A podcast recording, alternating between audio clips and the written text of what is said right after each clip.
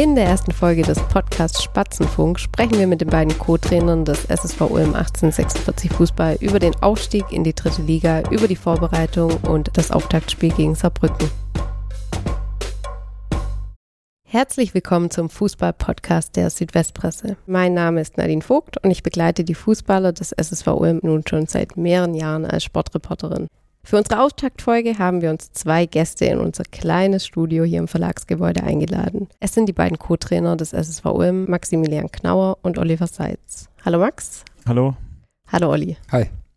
Was beide verbindet, ist natürlich ihr Job beim SSV Ulm, aber auch die Tatsache, dass sie den Fußball auch aus der Spielerperspektive kennen. Max kommt gebürtig aus Freising in Bayern und kennt den TSV 1860 München gut, weil er dort fußballerisch ausgebildet wurde. Korrekt? Das ist korrekt soweit, ja. Deine erste Station als Trainer war beim FC Bayern München tatsächlich? Tatsächlich war es eine kleinere Stelle. Ich war ähm, Co-Trainer der U9 bei 1860 München schon. Da war ich parallel auch noch Spieler. Das war eine Co-Trainerstelle. Später als Cheftrainer war meine erste Stelle beim FC Bayern München dann, genau. Von dort bist du dann 2021 zum SSV Ulm gekommen, also im selben Sommer, als auch Thomas Würle als Cheftrainer bei den Spatzen angefangen hat. Genau. Ja, dann kommen wir zu Olli. Nachdem er den Club schon als Spieler kennengelernt hat, kehrte Oliver in der Saison 2018, 2019 zurück zu den Spatzen. Dort warst du zeitweise Jugendtrainer, aber hauptsächlich Co-Trainer der ersten Mannschaft und hast dich auf die Videoanalyse spezialisiert. Ganz genau. Ich habe äh, quasi parallel dann noch ähm, die U16 betreut. Ähm, Hauptjob war natürlich der, ähm, die Analystenstelle in der ersten Mannschaft, aber parallel dann eben auch die U16. Was heißt denn Analystenstelle? Was heißt Videoanalyse? Was machst du genau? Ja, dieses Videoanalyst ist, glaube ich, ein bisschen veraltet. Ähm, früher war ein Videoanalyst wirklich nur in seine Kammer und hat äh, Spiele angeguckt. Ähm, heutzutage ist es ein bisschen breit gefächerter. Ähm, das bedeutet die Gegneranalyse, Trainingsanalyse, Einzelspielanalyse, Nachbereitung vom, vom eigenen Spiel, also ein bisschen breit gefächerter als, als damals. Ähm, ja, das mal so grob ausgedrückt. In Kürze beginnt ja äh, eure Saison in der dritten Liga, eure erste Drittligasaison. Wer von euch beiden ist denn da nervöser? Ich würde sagen, ganz klar der Olli. Ich würde sagen, es schenkt sich nichts. Beide gleich nervös, aber ich finde, so eine gewisse Anspannung und Nervosität gehört auch dazu. Das trifft es ja. ganz gut, ja. Ist eher eine Anspannung, ist eine positive Anspannung. Äh, ich glaube, wir fiebern jetzt alle darauf hin, ähm, wollen auch, dass es endlich losgeht und ja, freuen uns da wirklich auf den ersten Spieltag. Ja, so ein Kribbeln im Bauch in der Früh schon da ist, wenn es dann Richtung Spiel geht, dann weiß man auch, okay, man ist bereit. Ja, wir haben lange darauf hingearbeitet, lange darauf hingefiebert und äh, sind natürlich dann umso glücklicher gewesen, dass es dann funktioniert hat. War natürlich perfekt. Ähm, die Rahmenbedingungen haben gepasst mit dem Heimspiel gegen Fulda. Wetter, Zuschauer, das Ergebnis. Ähm, danach eine große Sause. Von daher sind wir jetzt froh, dass es losgeht. Die Pause war kurz, Vorbereitung gefühlt schnell vorbei und ja, jetzt geht der Fußball so richtig los, ne? Bei allem Respekt für Regionalliga Südwest, aber ich glaube, jeder, der sich mit Fußball beschäftigt, weiß, was die dritte Liga heißt, ähm, mit Zuschauer, allem drum und dran. Also von daher ist die Vorfreude sehr, sehr groß, aber natürlich auch die Anspannung. Aber wir sind gewappnet, auf jeden Fall. Du hast gerade schon diesen Tag angesprochen im Mai, dieser äh, 20. Mai, dieses Spiel gegen Fulda, als plötzlich feststand, äh, hey, hier im Donaustadion vor über 10.000 Zuschauern, die ja da waren, passiert gerade was ganz Großes. Könnt ihr uns nochmal mitnehmen und schildern, was an diesem Tag ja, was diesen Tag so besonders gemacht hat? Also es, es ging ja eigentlich schon los ähm, am Vormittag. Alles wurde angerichtet für die Aufstiegsfeier. Wir persönlich haben gesagt, ist es wirklich schon so weit gekommen? Schaffen wir es heute? Ich glaube, wir haben eher damit gerechnet, dass es auf ein Finale in Steinbach hinausläuft. Ähm, ja, und dann die erste Halbzeit, äh, wo ich ja mal oben sitze, ähm, habe ich dann das Ergebnis von Hoffenheim mitbekommen. Die haben kurz vorher, glaube ich, das 1-0 gemacht. Da ich, war, war ich mir sicher, dass es dann dieses Finale in Steinbach wird, was zum Glück nicht geworden ist. Ähm, ja, und dann hat man natürlich die Stimmung im Stadion mitgenommen und hat dann irgendwann auch realis realisiert, relativ schnell, dass heute der Tag der Tage ist und ähm, dass man was Großes im Ulmer Fußball erreicht hat, nach 22 Jahren zurück in Fu Profifußball zu, zurückzukehren. Du sprichst gerade an, du hattest einen Vorteil gegenüber den Spielern, Du wusstest natürlich, wie es in Hoffenheim steht oder wie es in Balingen steht. Hoffenheim hat in Balingen gespielt und dort verloren. Wie hast du es erlebt, Max? Ja, ich würde da gar nicht von Vorteil ähm, sprechen. wir hätten die Möglichkeiten gehabt, uns natürlich auch zu informieren, aber wir wollten es ganz bewusst nicht. Es war für uns wirklich, wie der Olli gerade gesagt hat, das vorletzte Saisonspiel. Wir wussten, wir müssen gewinnen, wir wollten gewinnen, wir waren uns auch ja schon sicher, dass es, dass wir das Potenzial einfach haben, äh, Fulda zu Hause zu schlagen. Ähm, aber es war auch schon so, dass wir alle davon ausgegangen sind, egal ob Spieler oder im Trainerteam, ähm, wir werden ein Endspiel in Steinbach haben. Dass es dann so gekommen ist, äh, haben wir unten erste Halbzeit, muss ich sagen, habe ich da gar nichts mitbekommen. Es ist auch, wenn das Spiel angepfiffen wird, man ist da so im Fokus, so im Tunnel, dass man ganz, ganz wenig von außen wahrnimmt. Das war dann, als unser Spiel relativ deutlich schon war und obwohl bei unserem Spiel nichts passiert ist, auf einmal 10.000 oder über 10.000 äh, Leute gejubelt haben, konnte man schon erahnen, was gerade passiert ist, dass es irgendwas mit dem Spiel in Balingen zu tun haben äh, muss. Und ja, als der Abpfiff dann war und uns klar war, okay, Hoffenheim hat in Balingen verloren, wir haben gewonnen, wir haben es geschafft, dann, äh, ja, du warst selber mit im Stadion, was dann da los war, das war natürlich ein überragendes Erlebnis. Also keine Ahnung, ob man sowas nochmal mit, äh, mitbekommt oder miterleben darf. Es war ein ganz besonderer Tag, der aber unglaublich schnell auch vergangen ist. Ja, der Abpfiff bis dann Meisterfeier oder dann abends, wenn man, äh, früh morgens war es dann schon, als man im Bett war, das ist irgendwie ein Wimpernschlag gewesen. Und ja, ganz viel positive Gefühle, sehr, sehr viel Freude, auch ja, irgendwie so eine, so eine Dankbarkeit, dass diese harte Arbeit, die äh, da eine große Gruppe tagtäglich ähm, reingesteckt hat, dass das irgendwie belohnt wurde. Ich wirklich realisiert habe ich das eigentlich erst zwei, drei Tage später. In dem Moment war es einfach nur so pure Freude. Aber was wir da geschafft haben, das äh, konnte ich an dem Tag gar nicht so wirklich, äh, wirklich fassen. Man muss ja auch sagen, an diesem Tag, als dann abgepfiffen wurde, es brachen ja dann alle Dämme, die Zuschauer strömten aufs Spielfeld. Und mir ging es ehrlich gesagt auch so, man wusste gar nicht, worauf man sich jetzt konzentrieren soll. Wo soll man jetzt hingucken? Wer ist ging uns ganz genauso. Wir ja. haben uns umarmt, äh, es hat ein bisschen länger gedauert. Olli wollte mich nicht mehr loslassen. An dem Tag war das in Ordnung. ähm, Aber du, nee, du willst es ja auch so. Du magst es ja auch so. Bei dir immer, Olli. Ähm, das war dann einfach, wir haben uns umarmt mit Tom zusammen und, und das ganze Trainerteam und die Bank und ja, das war so ein kurzer Moment und als wir dann wieder hochgeblickt haben, war auf einmal, die ganzen Zuschauer waren auf dem Platz und man hat keine Spieler mehr gesehen, sondern einfach nur noch äh, Fans und, und ja, Menschen, die sich gefreut haben, die sich mit uns gefreut haben. Ähm, ja, wie gesagt, war ein ganz, ganz toller Moment. Dann äh, springen wir mal zurück ins Hier und Jetzt. Stichwort dritte Liga. Natürlich hat sich für diese Aufgabe auch ein Stück weit äh, der Kader verändert, verändern müssen vermutlich auch. Gebt uns doch mal einen Einblick. Welches Konzept wurde denn bei der Kaderplanung verfolgt? Ja, Kader hat sich etwas verändert, Kaderstruktur hat sich etwas verändert. Ist ein ganz normaler Prozess, wenn eine Saison zu Ende geht, dass ähm, ja, einige Spieler Vereine verlassen, neue Spieler dazukommen ähm, wir auch ganz bewusst geschaut haben ähm, im Trainerteam äh, mit Geschäftsführung und, und Scouting, wo wollen wir uns verbessern, wo können wir uns noch verbessern, wo müssen wir vielleicht ähm, uns für die dritte Liga nochmal breiter aufstellen ähm, und, und ja, ein Stück weit besser auch noch rüsten. Und so sind wir dann an die Sache rangegangen. Natürlich äh, gibt es auch immer die äh, U-Regel, das heißt, man, aber das heißt, man muss ähm, eine gewisse an U23-Spielern äh, im Kader haben durch das, dass wir letzte Saison schon ähm, einen sehr erfahrenen Kader hatten ähm, und einige, die letzte Saison noch in der U-Regel drin waren, diese Saison nicht mehr drin sind, ähm, war auch ein Hauptaugenmerk darauf, dass wir qualitativ gute junge Spieler bekommen, die entwicklungsfähig sind, aber eben in dieser, in dieser Regel noch ähm, eben drin oder zu Hause sind.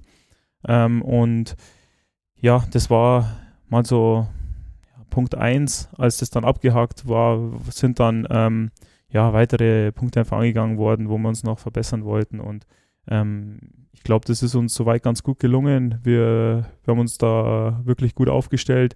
Man merkt auch, ähm, und das ist nicht nur in dem Jahr, schon auch letzte Saison gewesen, was, was uns, was im Verein ganz wichtig ist, dass die Charaktere auch passen, dass es Jungs sind, die für die Sache auch brennen, die ähm, ja, diesen Weg, den wir schon jetzt seit zwei Jahren da gemeinsam gehen, ähm, mitgehen wollen. Und ähm, ja, das ist ein ganz, ganz wichtiger Punkt einfach auch bei solchen Transfers. Natürlich ist es nicht immer zu 100 Prozent vorab schon äh, abzusehen, wie ist es dann tatsächlich im, im äh, täglichen Business, aber ähm, auch bis hierhin muss ich sagen, das ist wirklich gut gelungen. Wir haben äh, gute Neuzugänge, die charakterlich passen, die vom, äh, vom Fußballerischen her passen, die uns äh, oder die Qualität vom Kader nochmal erhöhen. Und ja, ich bin da, bin da guter Dinge, dass viele Jungs da einfach dabei sind, die den nächsten Schritt in Ulm gehen wollen und mit Ulm gehen wollen und eben diesen, diesen Schritt dann auch nicht nur als persönlichen Schritt sehen, sondern als den nächsten Schritt auch für den Verein. Mhm. Ich glaube, man muss dazu auch sagen, ähm, den Neuzugängen wird es auch einfach gemacht, weil die Jungs, die da sind, sind charakterstark. Ähm, das zeichnet die Mannschaft auch aus, dass sie wirklich eine Einheit sind, auf und neben dem Platz. Und äh, von daher ist die Eingewöhnung, geht die relativ schnell ähm, voran. Und dazu hat natürlich auch zuletzt das Trainingslager in Oberstaufen äh, dazu beigetragen, mit diversen äh, Teamabenden. Also von daher verläuft die Integration bei uns relativ schnell und unkompliziert. Du sprichst die diversen Teamabende an. An einem Abend gab es mehrere Challenges. Habt ihr da eigentlich auch mitgespielt? Äh, wir beide wir jetzt nicht. persönlich nicht. Äh, Max war sozusagen der durch die Veranstaltung geführt hat. Ich war der Schriftführer. Ähm, Holger Betz und Christoph Zellner Christoph. mussten einspringen, die Lücke ein bisschen füllen. Ähm, genau. Also als Schriftführer schön rausgenommen. Sozusagen, ja. Wir haben es mit organisiert, die Ideen, die Spiele kreiert. Ähm, von daher hatten wir im Vorfeld dann auch ein bisschen und auch währenddessen der, ist es ganz gut, ähm, dass drei, vier Leute nicht mitspielen, die dann als neutraler Schiedsrichter da auch fungieren, weil es ist, ähm, sobald es um einen Wettkampf geht, dann äh, kommt der Charakter einfach bei den Jungs raus und dann ist es egal, ob es jetzt um äh, ja, Fußball geht oder ob es um irgendwelche vielleicht Spaßspiele geht. Am Ende will dann jeder gewinnen und dann äh, ist auch ganz gut, wenn vier oder sechs Augen das Ganze überwachen. Da, da spricht der Max jetzt vom Ehrgeiz. Ähm, Schon allein, wenn wir nach dem Training ab und zu mal dieses Lattenschießen machen, was mhm. ja bekannt ist. Leider Gottes gewinnt der Max immer. Keine Ahnung, wer Abwehrspieler, warum er gewinnt, aber es ist so und dann feiert es natürlich ja, fast wie ein WM, WM-Titel. Ähm, von daher ist der Ehrgeiz bei ihm auch noch sehr, sehr groß. Die ganze Wahrheit ist, Tom und ich lassen gewinnen. Das weiß ich noch nicht. Also das ist ein äh, Contest bei euch im Trainerteam. Ja. Genau. Mittlerweile wollen sie nicht mehr spielen. Ich weiß nicht warum, aber letzte Saison spiele jetzt meistens gegen die Spieler und da sieht dann meine Erfolgsquote ein bisschen besser aus. Chris Orter kann ein Lied von singen. Ich glaube, er tritt jetzt auch nicht mehr so gerne gegen mich an. Ich zitiere da ja immer ganz gerne einen Satz, der äh, im Trainingslager gefallen ist, wenn ihr über diesen Wettkampfcharakter und äh, sprecht und wie die Spieler dann quasi ihren, ihr Gesicht zeigen, wenn es um Wettkampf geht. Da meinte einer, ja, sind wir denn hier bei der F-Jugend? Ich glaube, der war an mich gerichtet, da war ich wieder Schiedsrichter von irgendeinem Spiel da darf ich mir einiges anhören, aber das ist auch richtig so. Ähm, das gehört dazu. Ich weiß selber, wie ich als Spieler war oder bin, wenn ich ab und zu noch mittrainieren darf, dann äh, ja, merke ich schon auch, dass diese ruhige, neutrale Haltung, die ich vielleicht als, als Trainer oder als Schiedsrichter dann im Training habe, ähm, ganz schnell weg ist und dann ist der Ehrgeiz einfach so da und dann ja, schaue ich vielleicht auch mal kurz fragend zum Tom raus, wenn der gerade Schiedsrichter ist, so was die Entscheidung soll. Aber das gehört dazu und das ist auch richtig so. Ähm, ich muss ehrlich sagen, ähm, ich finde es auch gut, dass die Jungs da so sind und da müssen sie auch kein Blatt vom Mund nehmen, sondern solange das alles im Rahmen bleibt und danach äh, ist immer alles wieder gut, dann ist es genauso richtig und so soll es auch sein. Also wird sogar auch mal der Cheftrainer kritisiert. Kann vorkommen. Jetzt hoffe ich, dass ich mir für die, für die Aussage nicht gleich äh, zwei böse Blicke einfange, aber bei euch hat es ja tatsächlich für die ganz große Spielerkarriere nicht gereicht. War denn da schon früh der Wunsch bei euch da, ähm, in die Trainerrichtung zu gehen, als es dann klar war, dass, okay, so die ganz große Karriere wird es einfach nicht? Ich muss ehrlich gestehen, ähm, ich wollte mit Fußball eigentlich ja, nichts mehr zu tun haben nach meiner aktiven äh, Laufbahn, weil ich einfach ähm, ja, frei sein wollte in dem, was ich, was ich mache, wollte sozusagen ein normales Leben in Anführungsstrichen führen, frei sein am Wochenende, spontan sein, aber ähm, ja, irgendwie bin ich dann doch ins kalte Wasser geworfen worden. Ähm, bei meinem sozusagen Heimatverein hier in Ulm, bei der SSG Ulm 99, kam damals die Anfrage, ja, und dann habe ich doch relativ schnell gemerkt, dass es meine Leidenschaft ist. Ähm, dass ich Spaß daran habe. Habe natürlich super ähm, Rahmenbedingungen damals gefunden und dann ja, kam, kam eins zum anderen. Man muss natürlich auch ein bisschen Glück haben. Ähm, ja, und bereue es jetzt nicht ganz, dass ich den Weg so eingeschlagen habe, wie er, wie er jetzt ist. Ganz im Gegenteil, ich bin froh, dass es so gekommen ist. Ähm, ja, ich habe eigentlich während meiner aktiven Karriere nie schon parallel gedacht, ja, was ist danach, sondern ist aber auch so meine Einstellung. Ich bin jemand, der im Hier und Jetzt äh, in dem Moment lebt und solange ich Spieler war, habe ich das total genossen, dass ich Spieler ähm, sein darf. Sind dann Verletzungen dazugekommen, ähm, wo man dann lange Zeit, wo ich lange Zeit raus war und da ist das zum ersten Mal so eigentlich entstanden, dass ich mir Gedanken darüber gemacht habe, okay, ich kann nicht mehr tagtäglich aktiv auf dem Blatt stehen und kicken, hm, was jetzt?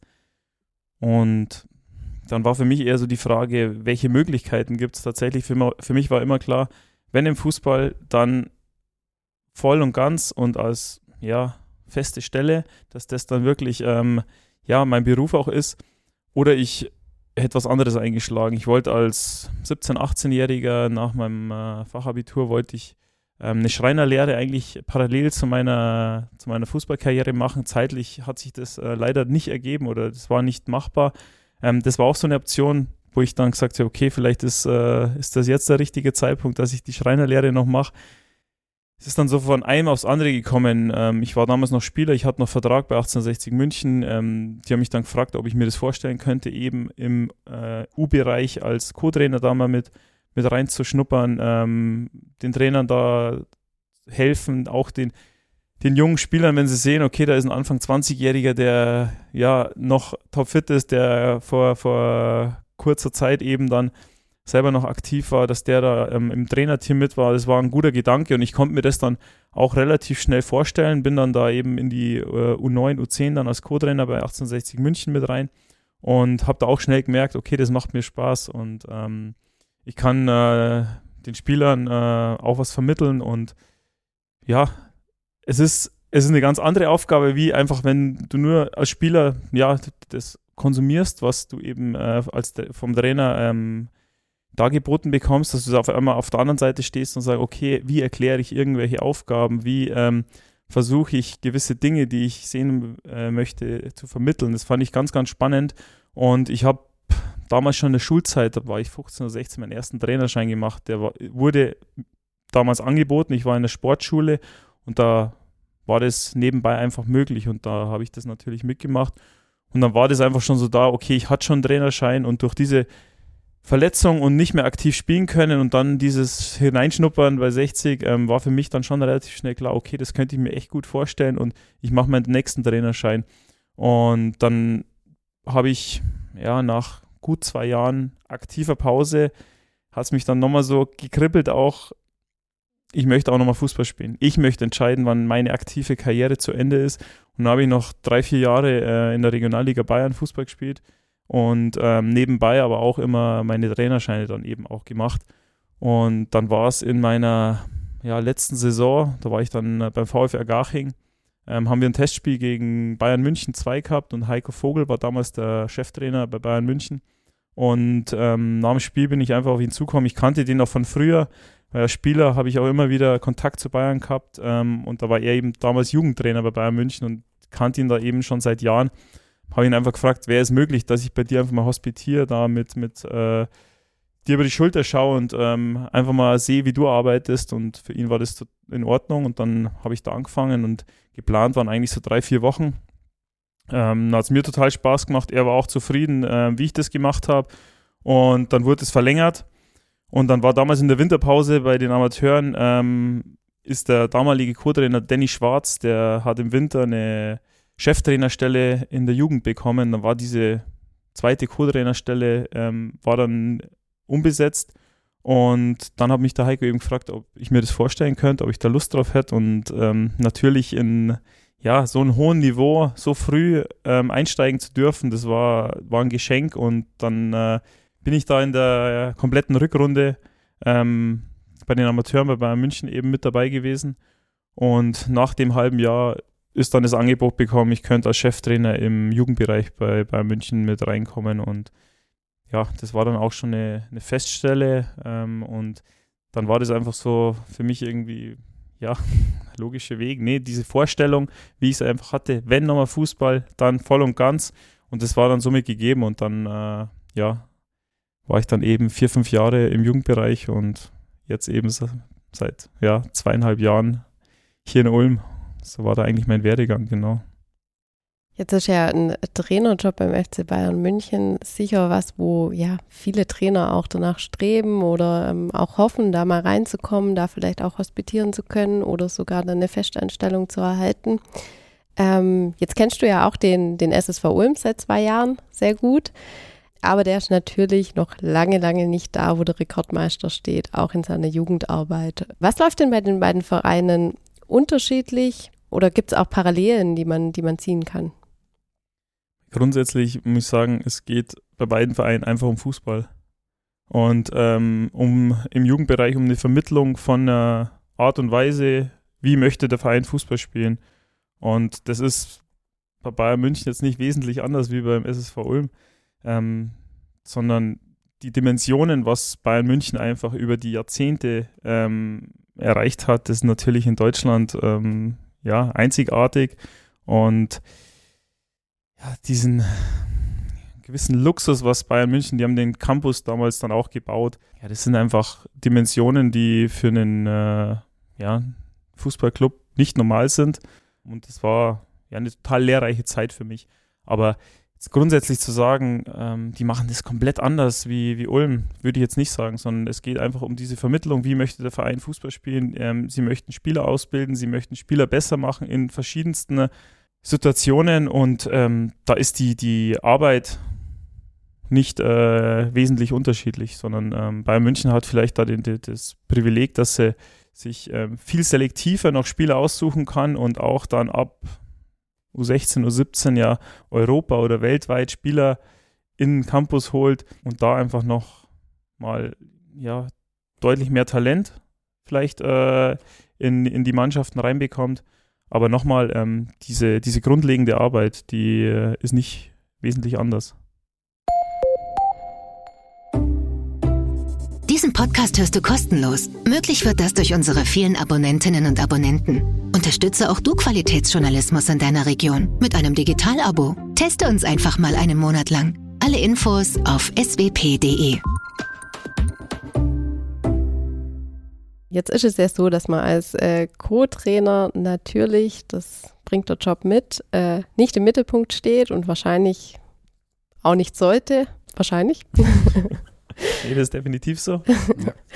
Ja, wenn ich da auch in unsere eigenen ähm, Abläufe denke, so aus journalistischer Perspektive, dann ist natürlich immer der Cheftrainer, also in dem Fall Thomas Würle, ähm, der erste Ansprechpartner. Er gibt vor den Spielen die Pressekonferenzen, er stellt sich danach auch den Fragen. Wie sind denn oder wie nehmt ihr denn ähm, die Hierarchien in so einem Trainergespann wahr? Ich glaube, die, die Rollenverteilung ist ganz klar geregelt. Ähm, all das Angesprochene, dafür steht der, der Cheftrainer ähm, parat oder an der Front. Als Co-Trainer muss man sich seiner Rolle bewusst sein, äh, wenn man die antritt und so wie ich Max kennengelernt habe oder auch ich oder egal, Christoph Zellner, Holger Betz. Äh da müssen wir vielleicht kurz sagen, äh, Holger Betz ist der Torwarttrainer, natürlich beim ja. SSV Ulm bestens bekannt als ewiger ja. Holger, der ganz, ganz lange die Legende zwischen den Posten stand. Und Christoph Zellner ist Athletiktrainer. Richtig, genau. Ähm, die können sich, glaube ich, oder wir alle können uns gut mit der Situation anfreunden und ähm, ja, wir, wir sind ein Team. Ähm, ein Rädchen greift in das andere. Ähm, so muss es sein. Es gibt immer Leute im Hintergrund. Ähm, wir ergänzen uns gut, wir kennen uns gut, die Abläufe ähm, passen, äh, wir verstehen uns gut. Von daher, ähm, ja, kann ich glaube ich für alle reden, dass, dass sich damit arrangieren oder, oder, oder wissen, was auf sie zukommt und kein Problem damit haben, dass sie jetzt nicht an vorderster Front stehen. Ich finde es total angenehm, dass ich äh, nicht vorne stehen muss, sondern dass ich äh, im Hintergrund da arbeiten darf. Und da muss man wirklich sagen, der Tom ist auch ein, so wie ich es mir zumindest vorstelle, ein Paradebeispiel ähm, für einen Cheftrainer. Ähm, ich hätte ein Problem damit, wenn ich jetzt rein irgendwie so als Hütchenaufsteller ähm, fungieren würde und ähm, es einfach heißt, stell das Hütchen dahin, stell es dahin und das da.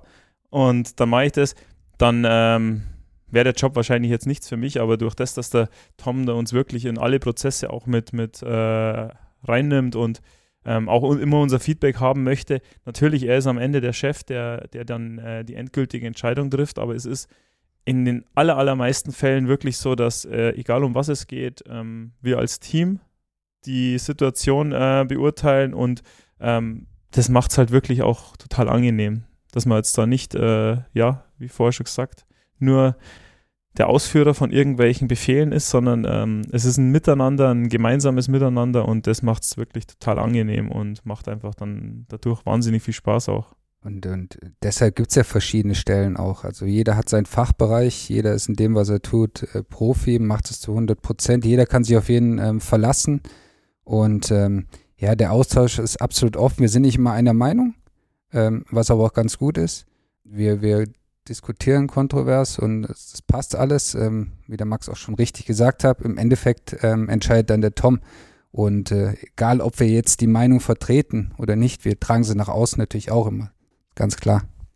Nehmt uns und unsere Hörer doch mal kurz mit in die Trainerkabine, äh, damit wir uns das einmal bildlich vorstellen können. Die befindet sich tatsächlich im Donaustadion und zwar unterhalb der Haupttribüne. Da gehen rechts und links zwei Gänge weg. Auf der einen Seite äh, sind die Kabinen, die im Moment umgebaut werden.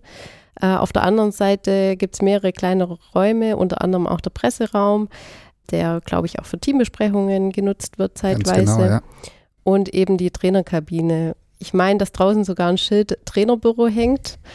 Ähm.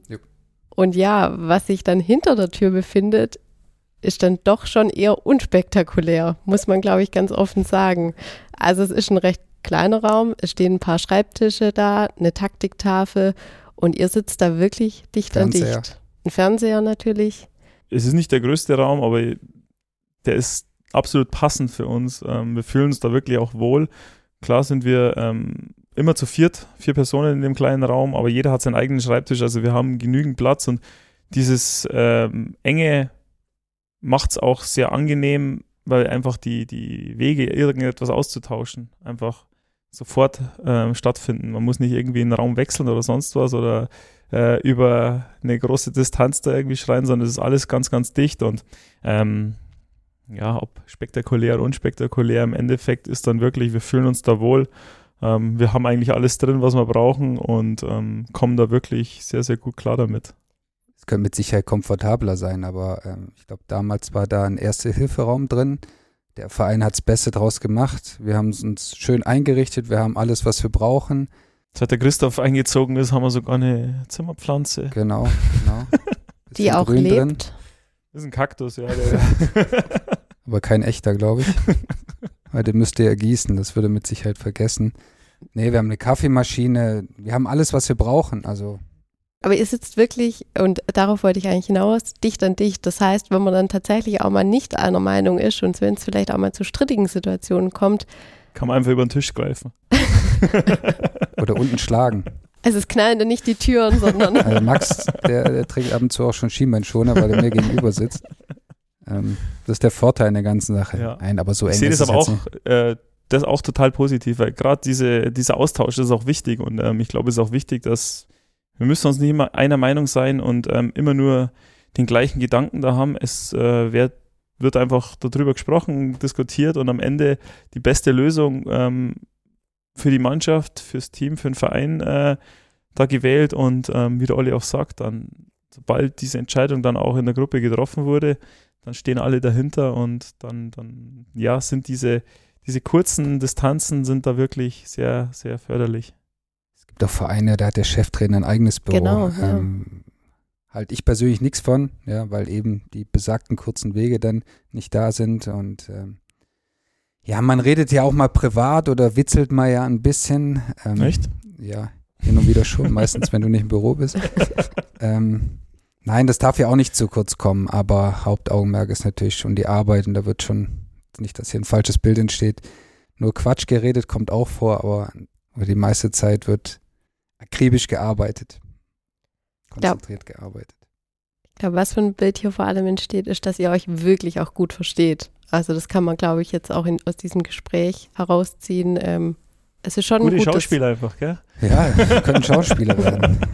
Nein, es ist wirklich das, ein äh, total hat, angenehmes Miteinander. Ist wirklich so. Hat bei Max und mir auch gematcht. Ich weiß noch am Anfang, wir waren relativ schnell dann auch essen, wir zwei. Ähm, dich so ein bisschen in die Ulmer Welt eingeführt. Oder? Kann man schon so sagen. Kommt so ins Nachtleben, ja. Ich wollte gerade sagen, was heißt die Ulmer Welt? Du kennst ja auch die ein oder andere Ulmer Bar. Ähm, Möglicherweise. Sind wir uns auch schon mal begegnet. Ulm ist jetzt nicht so groß, da besteht die Möglichkeit mal. Nein, aber dass man natürlich auch mal in Bar, Bars geht, gerade bei so einem Wetter, gehört ja auch dazu. Und äh, Ulm hat ja eine schöne Altstadt. Ja, und da waren wir relativ schnell auf eine Muss ich auch Wellenlänge. sagen. Das ist nicht nur, ähm, was der Olli vorher gemeint hat beim Team, dass Neuzugänge es einfach gemacht wird. Es war auch hier so, klar waren da mehr Neuzugänge wie Altbestand, sage ich jetzt mal da, aber ähm, auch du oder Holger, ähm, Sebi, ähm, das war wirklich sehr, sehr schnell. Das hat einfach gepasst. Ähm, wir sind alle auf einer Wellenlänge und wir wollen alle das Gleiche. Wir wollen erfolgreich arbeiten. Wir wollen den Verein, die Mannschaft voranbringen. Und deswegen ähm, ist es jetzt kein, kein falscher Eindruck hier, sondern wir harmonieren in der Arbeit gut, aber ähm, das passt auch privat und ähm, ich weiß, wenn ich jetzt vom Olli was brauche, das jetzt nicht arbeitstechnisch zu tun hat, dann kann ich mich bei ihm melden und genauso weißt du das von mir. Hoffe ich doch. An der schwierigen Stelle, Momenten, das, das schwierigen Momenten hilft man dem anderen dann auch So mal. ist es. An der Stelle, das können unsere Hörer ja nicht sehen. Ähm, die Blicke, die beide ausgetauscht haben, waren, haben alles gesagt. Gut. Natürlich äh, wollen wir die Folge nicht abschließen ohne einen Ausblick. Am 6. August geht's los. Da ist Auftakt. Um 13.30 Uhr kommt der erste FC Saarbrücken ins Donaustadion. Was sind denn eure Erwartungen an das erste Heimspiel? Ja, ist gleich mal ein Kracher als erstes Spiel. Ähm, äh, super, super Gegner, äh, eine große Mannschaft in der dritten Liga, die ja viel Qualität mitbringt. Ähm, wir haben es vorher schon mal kurz gesagt. Also bei mir ist es wirklich so, ich freue mich wahnsinnig auf den Tag.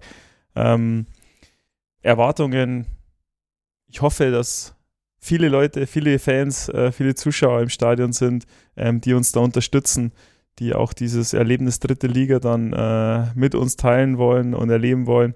Ähm, das ist eigentlich so ja die Haupterwartung. Sonst ähm, vom Spiel her ist es für mich jetzt kein großer Unterschied, ob es jetzt dritte Liga ist oder Regionalliga Südwest.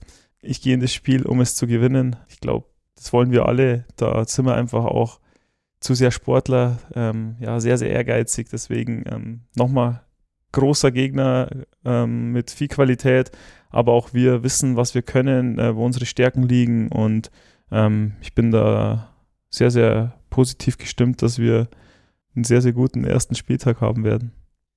Ich glaube auch ganz einfach, dass jeder im Verein ähm, den sechsten, achten herbeisehnt, ähm, dass es endlich wieder um Punkte geht, ähm, weil es was ganz anderes ist ähm, als sechs Wochen Vorbereitung, kennt jeder von uns. Ist alles gut und schön, aber das tägliche Brot ist einfach der Liga-Alltag, da sehnt sich jeder nach. Ähm, Gerade die Spieler, ich glaube, du musst sie nicht mag, äh, motivieren, die sind ähm, maximal selbst motiviert, die brennen, sind heiß und ähm, ja, es ist dann einfach wieder ein Flair, Profifußball. Ich glaube, dass viele Zuschauer da sein werden. Viele haben auf den Tag auch hingefiebert. Die Fans haben auch gegen Fulda gesehen. Von daher ähm, würde ich, glaube ich, ein schöner Tag, wo wir auch gut drauf vorbereitet werden sein, sein werden. So rum.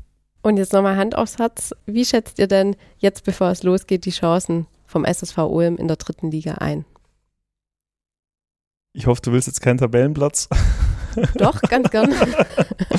ähm, da tue ich mich schwer, aber wie ich es vorher schon gesagt habe, also ich bin wirklich äh, von unserer Mannschaft überzeugt. Ich äh, weiß, was die Jungs für eine Qualität haben. Ähm, ich weiß, wie stark diese Gruppe ist und von dem her ist es für mich, egal bei welchem Spiel, ob zu Hause oder auswärts, natürlich wird es zu Hause wahrscheinlich ein Tick angenehmer für uns sein, weil dann einfach unsere Fans in einer großen Anzahl da sind, die uns unterstützen. Und das war letztes Jahr schon so und das wird auch in der Saison so sein, wenn äh, ja auch diese Leidenschaft, dieser Einsatz von den Jungs auf dem Platz dann auf äh, die, die Zuschauer überspringt, dann kommt es einfach doppelt und dreifach zurück. Dann merkt man auch, dass die, die Fans, die Zuschauer das honorieren und der Mannschaft auch was zurückgeben wollen. Und das war dann, ähm, ja, wenn man auch den, den Verlauf der letzten Saison sieht, es wurden immer mehr Zuschauer und es es ist wirklich ähm, ja nicht nur so dahingesagt, sondern ist eine, eine große Unterstützung und ein Mehrwert, wenn viele Leute im Stadion sind, die dann einfach der Mannschaft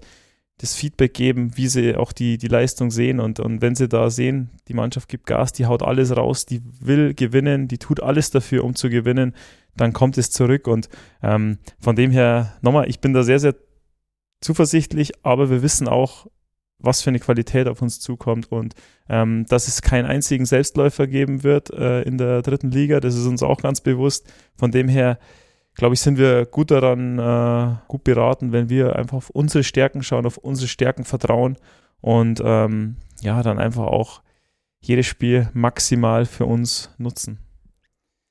Ich glaube, grundsätzlich tun wir gut daran, kleine Brötchen zu backen. Ähm Viele erhoffen natürlich den gleichen Werdegang wie Elversberg, vielleicht den Aufstieg. Ich kenne das Publikum, ähm, die Erwartungshaltung in Ulm auch schon ein paar Jahre. Von daher weiß ich, dass da vielleicht die eine oder andere Träumerei ist. Von daher denke ich, sind wir gut beraten, den Ball flach zu halten, Step by Step. Wir ähm, arbeiten jetzt wirklich seit drei Jahren so kontinuierlich gut zusammen. Ähm, wie gesagt, Step by Step. Äh, einen Schritt nach dem anderen machen, die Liga halten, etablieren und irgendwann kann man dann von anderen Sachen träumen, aber jetzt ähm, ja davon zu träumen, ähm, es wäre glaube ich vermessen, da gleich einen Aufstieg zu denken. Rührt natürlich aus der Vergangenheit, die Sehnsucht ist groß nach zweiter Liga, nach erster Liga, aber nochmal, wir sollten Ball flach halten, ähm, froh sein, dass wir den Aufstieg jetzt geschafft haben und einen Schritt nach dem anderen. Elversberg ist natürlich nach dem Aufstieg aus der Regionalliga Südwest in die dritte Liga jetzt direkt in die zweite Liga aufgestiegen. Aber das ist auch so ein Beispiel, wo man, glaube ich, in Ulm, ähm, so ist mir schon passiert, in einigen Gesprächen auch einfach warnt, weil Blick in die Historie, man kannte diesen Durchmarsch in die Bundesliga und man weiß aber natürlich auch, was am Ende dabei rauskam. Drei Insolvenzen sind gefolgt und äh, der Fall war mindestens so tief, wie der Aufstieg hoch war das ist auch mittlerweile, also im Verein merkt man das und äh, gerade auch im Team und im Trainerteam, dass dieser Weg, der jetzt die letzten zwei äh, Jahre gegangen wurde, den wollen wir einfach weitergehen. Gemeinsam als Gruppe und ähm, da sind keine irgendwelchen Spinnereien mit dabei auf diesem Weg, sondern der ist kontinuierlich, der ist ganz ehrlich mit harter Arbeit den nächsten Step einfach zu machen und da ist es, wie der Olli gesagt hat, wir sind echt gut daran, ähm, wenn wir einfach jetzt den nächsten Step angehen und nicht äh, versuchen, fünf zu überspringen und ja. irgendwelche Traumschlösser zu bauen oder Träumereien zu haben. Ja. Genau. Also mir war natürlich fast klar, dass äh, ihr euch nicht auf etwas festlegen wollt, wo man dann am Ende der Saison stehen wird. Das macht man natürlich nicht am Anfang. Aber trotzdem äh, noch einmal, wenn ihr euch festlegen müsstet, äh, wenn jetzt äh, zehn Spiele gespielt sind, wo steht dann der SSV Ulm? Ja. Gute Frage. Ich hoffe, wird äh, natürlich in einem, jetzt gemessen, ne? in einem äh, guten gut, Mittelfeldplatz mit äh, schon einigen Punkten auf dem Konto. Ähm, von dem her, ich glaube, da wären wir schon mal alle zufrieden. Ich nenne es mal Zahlen: 8, 9, 10, 11, weit weg von Abstiegsrängen. Ähm, da lehne ich mich jetzt mal aus dem Fenster, um das zu behaupten. Kenne ich die Jungs lange genug und wissen, wie sie ticken und ja. Das prüft man dann nach zehn Spieltagen natürlich. lieber Max, lieber Olli, ich danke euch sehr für das Gespräch zum Auftakt unseres Podcasts. Ja, vielen Dank und wir, wir sehen gerne. uns dann zum ersten Schön. Heimspiel. Wunderbar. Vielen Dank. Schön, dass wir da sein durften und bis zum 6.8. Ja, und das war die erste Folge unseres Podcasts zum SSV Ulm 1846 Fußball. Wir hoffen, euch hat's gefallen. Wenn ihr Feedback oder Wünsche habt, könnt ihr uns natürlich gerne eine E-Mail schreiben an podcast.swp.de. Außerdem freuen wir uns natürlich, wenn ihr uns bewertet. Das geht zum Beispiel bei Spotify und Apple Podcasts. Wenn ihr außerdem keine Nachrichten über die Spatzen und die Saison in der dritten Liga verpassen wollt, dann klickt auf swp.de slash ssvulm. Dort könnt ihr auch unseren wöchentlich erscheinenden Newsletter 1846 abonnieren. Und wenn ihr noch mehr Podcasts hören wollt, dann kann ich euch auch unseren True Crime Podcast Akte Südwest empfehlen. Vielen Dank fürs Zuhören und bis zum nächsten Mal.